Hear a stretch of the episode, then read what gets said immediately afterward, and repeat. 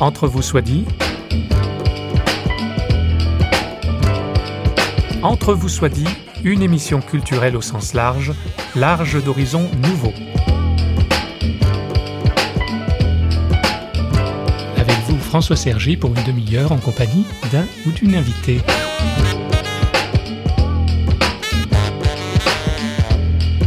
Chacun est mis au monde avant d'avoir pu choisir ou décider quoi que ce soit. On reçoit la vie sans l'avoir demandé. Fin de citation. Face à ce constat, le défi consiste à consentir à la vie au lieu de la subir. Notre invité Martin Stephens nous propose une approche philosophique et existentielle autour de ce challenge. Euh, ce qui m'a intéressé, c'est d'abord dans la philosophie de Nietzsche, euh, que j'enseignais à, l'université de Metz, puis euh, chez d'autres philosophes comme les stoïciens, Leibniz puis même dans la philosophie chrétienne, c'est ce commun souci de dire oui à un moment donné à la vie. Alors par exemple, chez Nietzsche, c'est le, le Ja le fait de, dire oui à cette existence, quelque dure ou difficile qu'elle soit. Chez les stoïciens, c'est le fait d'aimer sa destinée, quelle qu'elle soit. chez Leibniz, c'est l'acquiescence, dire oui à cette vie. Et puis dans le christianisme, il y a aussi ce oui au don premier de notre être. Agrégé de philosophie, Martin Stephens est marié, père de deux enfants, et il enseigne à Metz, en Moselle. Nous l'avons retrouvé autour de son petit traité de la joie, aux éditions Salvatore, dont le sous-titre conditionne précisément la joie espérée, consentir à la vie. Une évidence, un défi, tout un programme. Nous laissons à Martin Stephens le soin de déployer sa pensée, de nous convaincre si besoin était. Précisément dans l'idée de consentement, on consent toujours à quelque chose qu'on n'a pas d'abord voulu, sinon euh, on n'aurait même pas à consentir.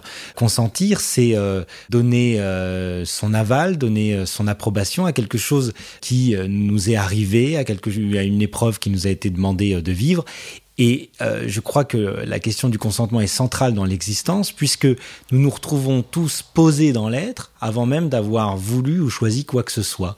Nous avons reçu la vie sans l'avoir demandé, euh, tous autant que nous sommes, et nous devons donc faire avec euh, ce monde que nous n'avons pas créé, que nous n'avons pas voulu, dans lequel nous sommes comme jetés. Vous citez d'ailleurs Job, hein, c'est vrai qu'il y a des prophètes aussi qui, qui s'exclament, oui, qui aurait préféré ne pas naître, pourquoi suis-je né Enfin, c'est vraiment la question que tout le monde, finalement, de manière consciente ou inconsciente, se pose. Il y a, d'abord une révolte par rapport à ça. Enfin, on est étranger comme à sa propre vie au départ. Oui, oui, c'est exactement ça. Et euh, notre propre vie ne, nous est pas d'abord familière. D'abord, elle s'est faite en nous, sans nous. Euh, on n'a pas choisi de grandir, on n'a pas choisi d'avoir ce corps-là, on n'a pas choisi d'être femme ou homme, fille ou garçon. Elle se fait en nous, sans nous, euh, parfois de, façon douloureuse dans la maladie, des séparations qu'on n'a pas choisies. Et effectivement, le, sort de la créature, oui, c'est de n'être pas le créateur précisément. Vous dites même, nous sommes tous des accidents, même des parents qui ont choisi et ont voulu désirer un enfant, eux aussi sont un accident. Finalement, euh, nul n'a été désiré par ses parents pour ce qu'il est actuellement, puisque euh, nos parents ont voulu avoir un enfant et non pas celui euh, ou celle que nous sommes devenus. Donc finalement, nul n'a été désiré pour lui-même. Et, ce sentiment d'abandon, on le ressent plus ou moins à différents moments, puisque certains ont été tout de même aimés, choyés, d'autres moins. Mais il n'empêche que dans les plus dures épreuves de notre vie, on a envie de s'exclamer mais pourquoi moi? Et finalement, j'ai rien demandé en gros.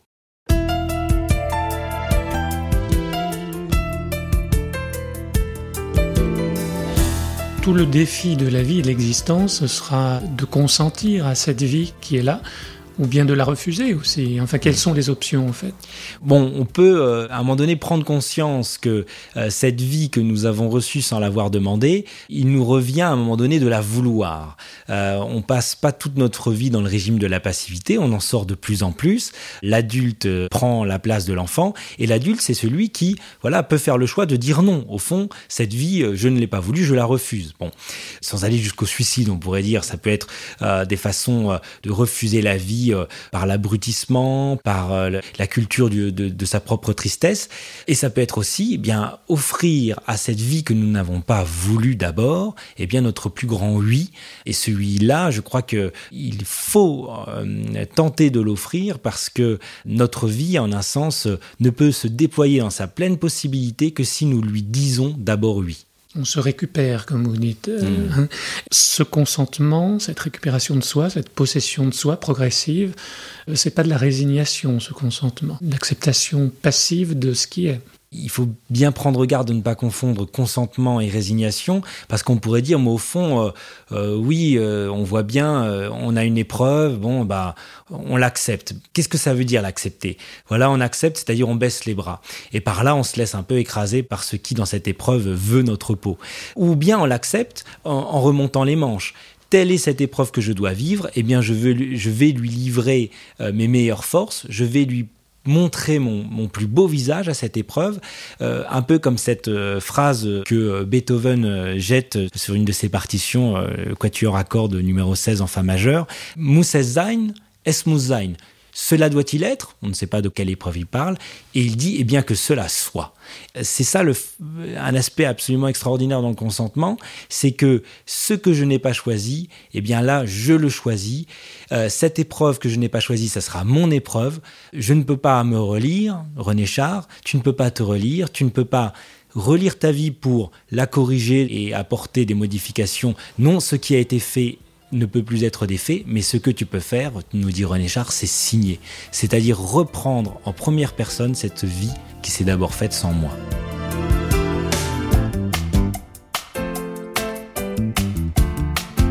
Vous invoquez les anciens, la jeunesse des anciens, je n'ai pas mérité d'être, que dois-je faire pour honorer ce don? On a un mauvais mécanisme mental qu'il hmm. faut enrayer. Hein c'est un appel un peu à la conversion, à une métanoïa, un changement de mentalité, c'est ça? Oui, tout à fait. En général, on conjugue sa vie au conditionnel. Si j'avais eu cela, j'aurais pu, ou si j'avais cela, je pourrais enfin. Bon, oui, comme le dit Pascal, l'homme ne vit pas, mais il espère de vivre. Et nous disposant toujours à être heureux, il est inévitable que nous ne le soyons jamais, nous dit Blaise Pascal dans les pensées. Et effectivement, cessons de conjuguer notre vie au conditionnel, apprenons à la vivre au présent, ce qui suppose peut-être de l'accueillir comme un présent, comme un cadeau. Et pour cela, euh, oui, il faut changer notre façon d'être. Oui, je parle de la jeunesse des anciens. Les anciens peuvent être plus jeunes que nous modernes, car euh, le problème de la modernité, c'est de partir toujours de l'individu qui aurait un certain nombre de droits qu'il serait toujours en mesure de pouvoir revendiquer. Et donc ça donne, je n'ai pas euh, choisi de vivre, j'espère au moins qu'on va me rendre heureux. Et alors là, dès lors que vous partez du bonheur comme dû, vous serez malheureux. Non, il faut partir du bonheur comme étant un don, une grâce, et effectivement, la mentalité, ça va plutôt être, je n'ai pas mérité de naître, que dois-je faire pour honorer ce don? Réponse des anciens du côté grec, et eh bien être prêt toujours à sacrifier sa, vie pour ce don gratuit. Réponse euh, d'autres anciens, les chrétiens, eh bien la meilleure façon d'honorer ce don de l'être que tu as reçu sans même l'avoir mérité, hein, eh bien c'est de le recevoir pleinement, d'en rendre grâce.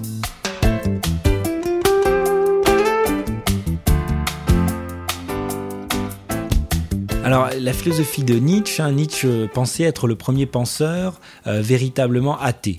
C'est-à-dire que jusqu'à présent, il y, a, des auteurs qui se disent athées, mais il dit à la place de Dieu, ils mettent la révolution avec un R majuscule, les grands soirs, l'homme, l'humanisme. Bon, lui, il dit non. Si vraiment être vraiment athée, c'est se dire que rien n'a de sens. Tout est arbitraire. Se lever le matin, ça n'a absolument pas de sens. Mais rajoute Nietzsche, alors il dit, à, partir de là, face au fait de l'absurdité de notre vie, il y a trois voies.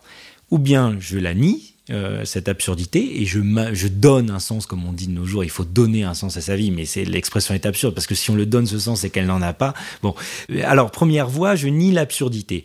Deuxième voie, j'en prends acte, ça me déprime, c'est le nihilisme. Bon, troisième voie, la voie que promeut Nietzsche, eh bien, oui, ça n'a pas de sens de me lever le matin, mais je me lève quand même. Toute la posture tragique de Nietzsche est résumée dans, cette locution adverbiale quand même, malgré tout. Cette vie n'est pas aimable, mais je l'aime quand même. Le oui chrétien n'est pas du tout sur cette longueur d'onde-là, ou plutôt au début si. oui, on peut prendre acte du fait que nous sommes comme abandonnés au monde, dans une existence absurde, mais d'après le chrétien, cette absence de Dieu dans le monde cache un don. Il n'y a véritablement don que si le donateur se retire après avoir donné, que s'il a cette pudeur de ne pas se manifester sur le lieu, même de son don, et finalement l'absurde cache la gratuité. Et donc c'est pas je dis oui à la vie quand même, mais je dis merci au donateur et par là je le révèle, lui qui s'était retiré pour donner parfaitement. il, y a, une critique de Nietzsche qui touche, que je trouve assez percutante, c'est quand il dit qu'il reproche au christianisme de faire peser sur, euh, sur l'homme, sur le chrétien, la dette. Euh, et cette dette, elle est, on ne peut pas la rembourser, en fait. Voilà, c'est ça, c'est la dette infinie. L'homme, euh, en faisant de, Dieu un donateur, en pensant le Dieu sous la figure du donateur, et non pas sous d'autres figures, oui, le, le, chrétien a fait peser sur l'homme une dette infinie qu'on ne peut pas rembourser. Bon. À mon avis, c'est un contresens sur la nature même du don. C'est-à-dire que dire merci, ça n'est pas gâcher euh, le goût du don, puisqu'on se reconnaîtrait en dette, mais au contraire, c'est comme révéler cette saveur du don. Rendre grâce n'est pas rendre. Rendre grâce, c'est prendre acte de ce qui m'est donné et c'est m'en réjouir parfaitement. Philon euh, d'Alexandrie, euh, aussi euh, prénommé Philon le Juif, avait cette, belle réflexion. Il disait on ne peut rien sacrifier à Dieu car tout lui appartient. Donc tous nos sacrifices, bah, c'est très bizarre de donner à quelqu'un ce qui lui appartient déjà. La seule chose qu'on peut lui donner, c'est notre merci. Et par là, ça n'est pas du tout glauque, voilà, Dieu m'a donné, je ne suis pas digne. Bon, non, par là, au contraire, on, actualise ce don, on en reçoit toute la saveur, et c'est ce qu'il veut. Il veut nous partager sa joie.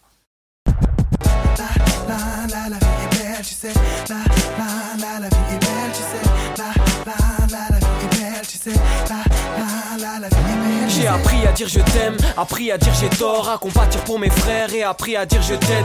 Non, mon passé ne m'intéresse plus. J'ai mis dans mon panier un peu d'amour et d'excuses. Je laisse transparaître ma banane sur mon visage. J'ai le même sourire que mon cousin quand il a obtenu son visa. Ah ouais ouais, c'est vrai, hein, ça fait plaisir. Si si, c'est la mif donc ça fait plaisir. Mon instinct me pousse à croire que la vie est belle. Je garde le positif pour que mon avenir soit svelte. Difficile mais aujourd'hui, je dans la joue, je m'exprime le cœur dans la de dire que c'est dead. Si la tristesse t'afflige, tu écouteras le CD. Yeah, moi je cautionne les bonnes sensations. Yeah, bien trop de mal pour se mettre la pression. life, life.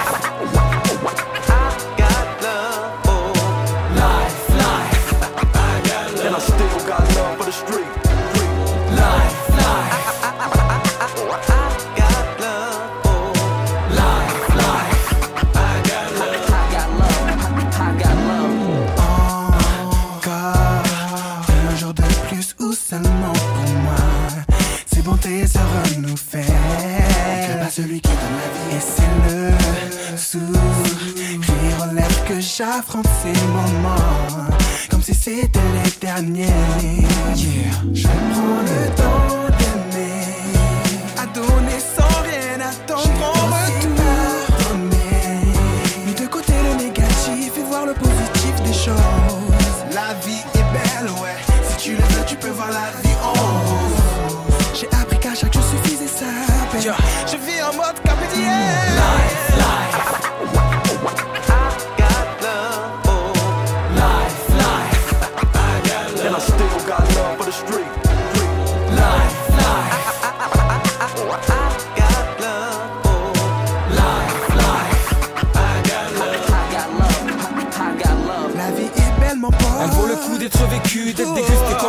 Malgré les galères qu'on encourt. Si seulement on réalisait la grâce qui nous est faite, tu dirais au fond de toi, pas la gâcher.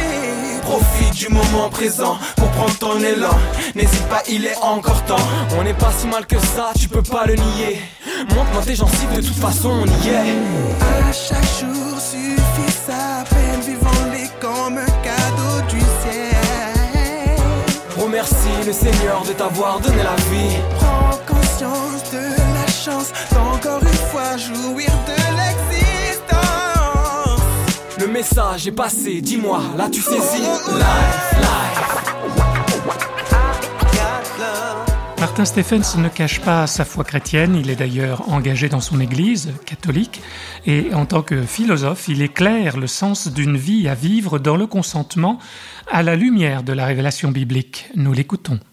Le Dieu des chrétiens est euh, pensé à partir de sa nature trinitaire, c'est-à-dire que c'est un Dieu qui est toujours déjà un Dieu relationnel et donc toujours déjà un Dieu donateur.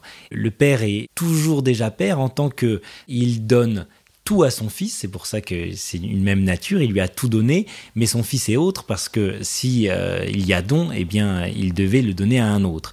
Et cette circulation d'amour elle-même peut être pensée comme étant euh, l'Esprit Saint. Aimer un Dieu comme ça, c'est, on pourrait dire, c'est presque un Dieu. Euh, il y, a des dieux centrifuges et il y a des dieux centripettes. un Dieu centrifuge, c'est un Dieu qui nous dévore. C'est un Dieu qui va nous demander de tout sacrifier à lui et de nous aliéner parfaitement à lui et de haïr le monde pour l'aimer lui. Euh, ce Dieu centrifuge, ça peut être, euh, il y a beaucoup d'idoles, ça peut même être un, pays euh, quand on est nationaliste et non pas seulement patriote, ça peut être peu importe, ça peut être telle drogue, bon. Et un Dieu centripète, c'est un Dieu qui, nous attirant à lui, nous renvoie toujours en même temps vers le monde. Et le Dieu chrétien en tant qu'il est un Dieu relationnel, l'aimer, c'est toujours en même temps, et Jésus le dit bien, être envoyé auprès de son prochain.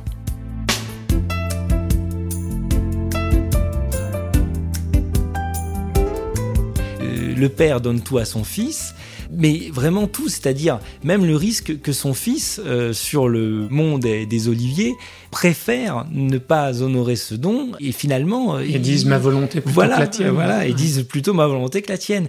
Et quand on élève un enfant, eh, on prend le risque que l'autonomie qu'on lui offre, eh bien euh, l'enfant la prenne pour lui et au fond soit ingrat. Et je crois que Dieu prend ce risque avec les hommes. Donc il y a en Dieu lui-même, en tant qu'il est trinitaire, une séparation surmontée, un divorce surmonté. Mais c'est vrai qu'on a un Dieu avec les chrétiens qui apporte le glaive plutôt que la fusion, qui sépare les hommes au risque de la haine, mais au beau risque de l'amour. Et euh, on n'est pas dans une religion un, peu euh, fusionnelle où les, autres en fait sont le même que moi. Si je, si je savais euh, reconnaître que le soi est bon, par exemple du côté du bouddhisme, on est dans une religion au contraire. Abel n'est pas Caïn. Dans cette séparation, il y a le risque de la haine et il y a le très beau risque de l'amour. Oui, je crois qu'il y a ce risque de cette perte qui est jouée à l'intérieur même de Dieu et qui se rejoue dans notre vie quotidienne. Si l'on consent à la vie, c'est à une vie épanouie, une vie de bonheur, n'est-ce pas? Bonheur? Mais qu'est-ce qu'on y entend par là? Qu'est-ce qu'on met derrière le mot bonheur? Mais si on met derrière le mot bonheur l'absence de douleur, l'absence de souffrance, ce que les Grecs appelaient l'ataraxie, bon, ce que euh, Bernanos méchamment appelait euh, le cauchemar, l'enfer tiède ou euh, l'enfer climatisé, c'est-à-dire un bonheur comme ça sans aspérité. Non, c'est pas ça l'idée de consentir. L'idée de consentir, c'est d'ouvrir ses bras au risque, oui. Quand on ouvre les bras au lieu de les fermer, on prend le risque d'essuyer les coups de l'existence, mais dans cette ouverture, toujours se souvenir que, oui, je ne souffre qu'à proportion de mon ouverture, je, je ne souffre d'avoir à laisser partir cette personne que parce que je l'ai d'abord aimé et que ça fait mal, mais c'est ça le beau risque de vivre pleinement. Au fond, on aurait pu souhaiter rester euh, amibes ou bactéries plutôt que de devenir des hommes. L'homme est l'animal le plus sensible qui soit, mais c'est aussi du coup l'animal le plus intéressant et c'est la vie qui à la fois ouvre les bras à un maximum de douleur, mais aussi à un maximum de joie. Donc effectivement, il s'agit, si vous voulez, de surmonter l'idée euh, bonheur-malheur pour arriver à une joie qui embrasserait euh, la possibilité même du malheur.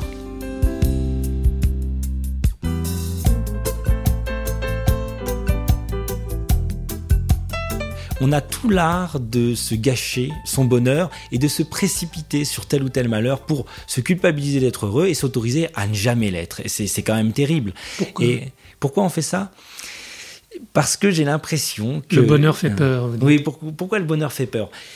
Contrairement à ce qu'on a beaucoup dit, on a, on a beaucoup dit euh, à partir du 19e siècle, notamment avec les philosophes du soupçon, que le, pire pour l'homme, c'est de savoir que la vie n'a pas de sens, que la vie n'a ni sens ni saveur, bon, que l'homme a beaucoup de mal à accepter l'absurdité des choses. J'en suis pas sûr. Moi, je crois que j'ai affaire chaque jour à des élèves qui sont en grande majorité athées, mais ça leur va très bien. Et ce qui est terrible pour eux, le choc qui les met dans une situation inconfortable, c'est de voir que la philosophie dit quelque chose de sensé. C'est de voir que finalement, peut-être, cette hypothèse, leur vie aurait un sens. Mais ça demande une conversion, on parlait de conversion tout à l'heure, de sa vie telle que, eh bien, euh, ça change tout. Si oui, je porte un prénom pour être appelé par l'absolu, par Dieu, pour faire que ma vie soit un chemin de progression qui va me permettre de donner tout mon fruit. Mais ça, ça veut dire que je peux plus euh, passer 4 euh, heures par jour euh, devant un jeu vidéo, je peux plus. Ça demande. Et finalement, cette interdiction qu'on se pose à soi-même d'être heureux, cette interdiction de se dire que ma vie a un sens, eh bien, elle est confortable parce que elle nous autorise à ne pas la prendre vraiment au sérieux. Et je crois que tout le défi, c'est ça, c'est euh, de, réinviter les gens à prendre ne serait-ce que leur prénom au sérieux. Vous avez un prénom pour être appelé. Eh bien, consentir à sa vie, c'est laisser à la vie nous révéler son sens. Et du coup, on n'a pas chu dans un nom. Non, on en a reçu un pour être appelé. Et appelé d'abord peut-être à, à, remercier hein, d'avoir reçu.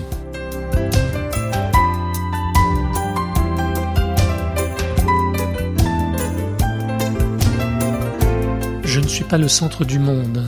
Hmm. Plus exactement, je ne suis pas le seul centre du monde, écrivez-vous sur dans un chapitre sur le décentrement. C'était un, ami qui m'avait dit ça pendant que j'écrivais le livre. Il m'avait dit, euh, moi j'ai l'impression qu'un des critères de l'avancement euh, spirituel, c'est notre capacité de nous réjouir de la joie des autres.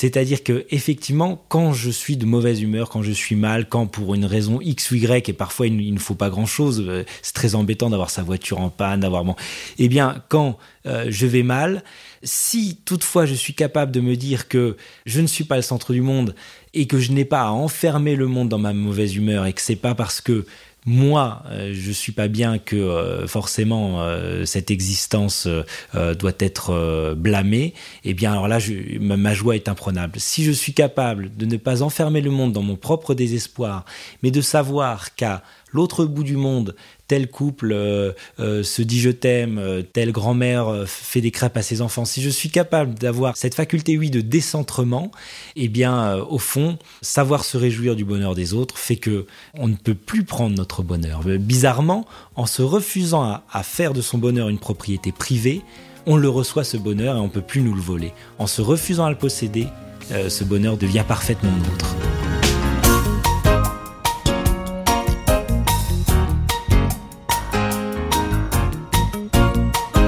C'est Leibniz que vous citez aussi qui dit toute vie est toujours déjà réussie. Ouais, Mais bon, il faut oser quand même parce que voilà, vous êtes immigrant, euh, vous avez le sida, vous trouvez pas de travail, vous faites jeter, etc. La vie vous a pas gâté. Ouais. Euh, dire toute vie est déjà réussie quand même.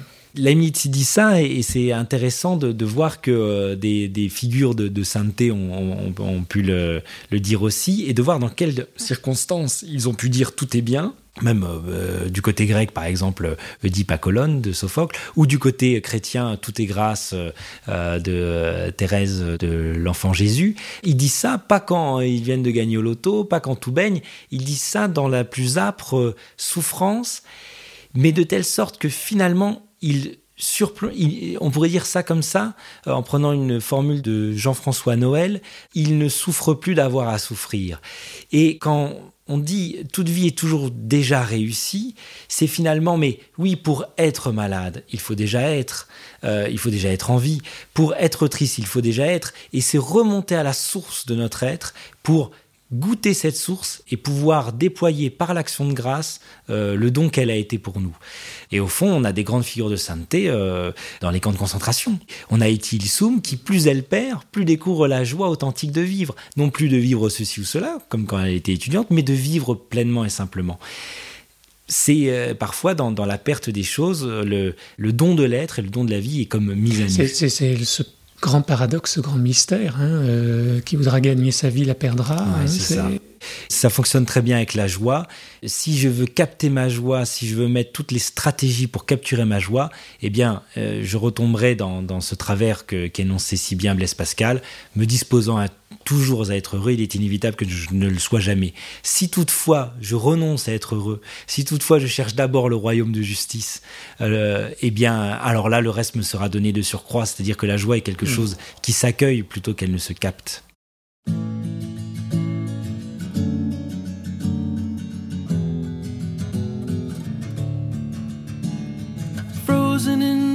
While the calendar pages are falling like leaves from a tree. Getting the sense I'm connected to something and not sure what's happening to me. A Catholic school kid enthralled to the altar, the rituals move me somehow. I left it behind when I learned how to think, so it's funny that suddenly now I'm praying. Never thought I would be praying deep in my soul, praying, trying to surrender control. Most of the time, I'm not asking for anything, just like to sit for a spell and open myself to the chance for some guidance. Cause thoughts in my head keep me in my own hell.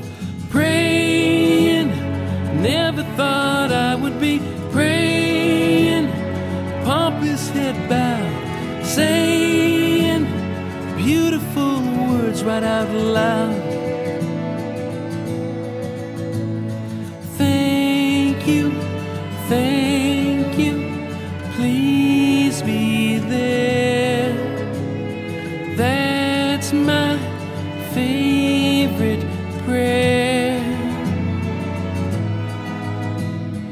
Think that the sages all down through the ages were right when they said God is love. Love is alive and I know it's inside me and not some old man from above. So in the end, let me hear you, keep me near you. Grant me the wisdom to be at my best. Let me forgive so the world may be blessed. Pray. On l'aura compris pour Martin Stephens, et nous adhérons pleinement à cette conviction, confession, consentir à la vie, c'est consentir à la relation au Dieu qui donne la vie. Et c'est donc immanquablement poser la question de la prière. Notre invité répond à cette question à l'orée de cette émission. On ne demande pas à Dieu dans la prière que le monde soudain s'articule à, à l'ordre et au petit ordre de, de nos désirs, et parfois à l'ordre désordonné de nos désirs. C'est, c'est pas ça. Dans la prière, on demande, je dis en un sens, on demande l'impossible, mais c'est pas l'impossible qu'on croit. C'est-à-dire, on demande que finalement, au cœur même de l'épreuve, on puisse rester fidèle à la source, c'est-à-dire continuer d'aimer à même l'épreuve. La mère qui a un enfant malade demande pas que Dieu revienne un peu en arrière et fasse que son enfant malade ne le soit pas. Non, dans sa prière, elle demande qu'au cœur même de cette épreuve, elle puisse toujours être raccordée à cette joie première de Dieu, qu'au cœur de l'épreuve, elle sache garder patience, avoir les paroles qui euh, rassérénent, euh, avoir les gestes qui soignent. Ce qu'on demande, nous dit Jésus, c'est l'Esprit Saint, c'est-à-dire cette force au-delà de notre force, cette force plus forte que nos simples petites forces, et qui font qu'on aime là même où euh, tout nous porterait à, nous faire haïr, comme Jésus euh, au cœur même de sa passion.